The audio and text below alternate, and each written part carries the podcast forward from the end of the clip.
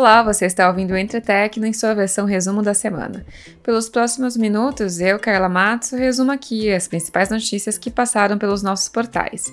O Itafaram 365, a Computer World e a CIO Brasil entre os dias 14 e 18 de setembro. O que aconteceu de mais relevante no universo da TI corporativa você escuta a seguir.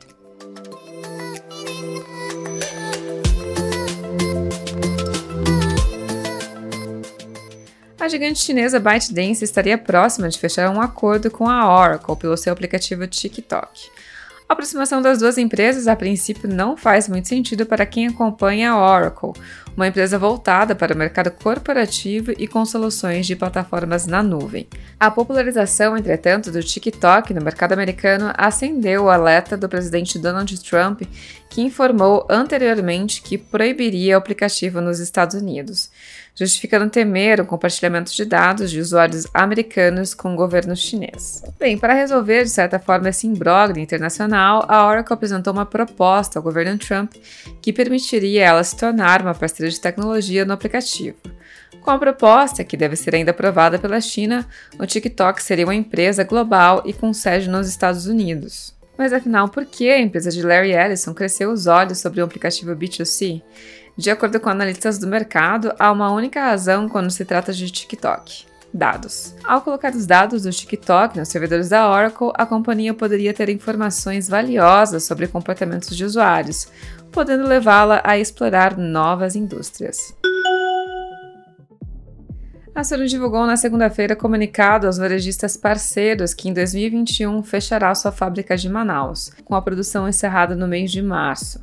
Por conta do fechamento, a venda e distribuição de produtos, como TVs, câmeras e equipamentos de pátio, será encerrada pela companhia. Por conta do encerramento, os funcionários que a empresa mantém na unidade de Manaus, cerca de 200 pessoas, serão demitidos ao longo do período de fechamento.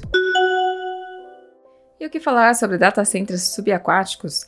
Eles são de fato mais sustentáveis? Pois na segunda-feira desta semana a Microsoft informou que recuperou seu data center implantado a 37 metros de profundidade no fundo do mar nas ilhas Orkney, na Escócia. O pod continha 864 servidores junto com a sua infraestrutura de sistemas de resfriamento.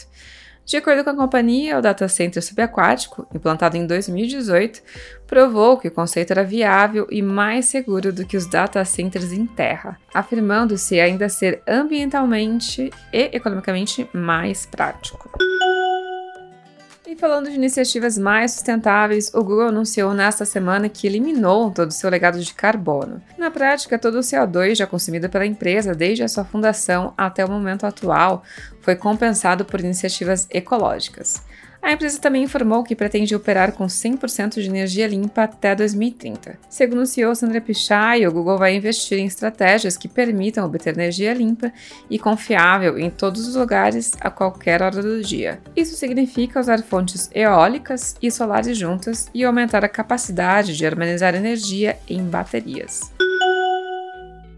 O iFood anunciou na última quarta-feira a compra do site Mercado, que faz a intermediação de vendas online de mercados e mercearias. A compra, que não teve seu valor divulgado, envolveu 100% da operação da marca. O site Mercado oferece aos estabelecimentos a opção de vender seus produtos por um e-commerce, oferecendo a plataforma e realizando a integração dos itens que os estabelecimentos vendem. Segundo o iFood, o negócio continuará funcionando de forma independente, mas o objetivo da startup de delivery é utilizar a expertise do site para integrar novos serviços ao iFood Mercado, divisão da empresa voltada à compra de produtos diversos.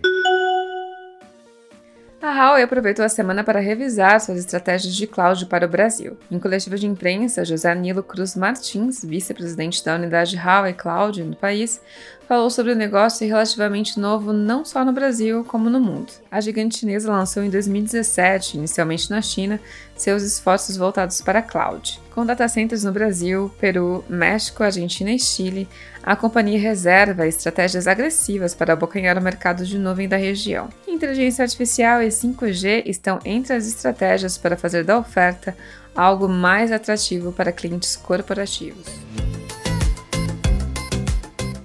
Bem, pessoal, eu vou ficando por aqui. Para ler sobre essas e outras matérias, acessem os nossos portais, o Itafalan 365, Computer World e a CIO Brasil. Obrigada pela audiência e até a próxima semana.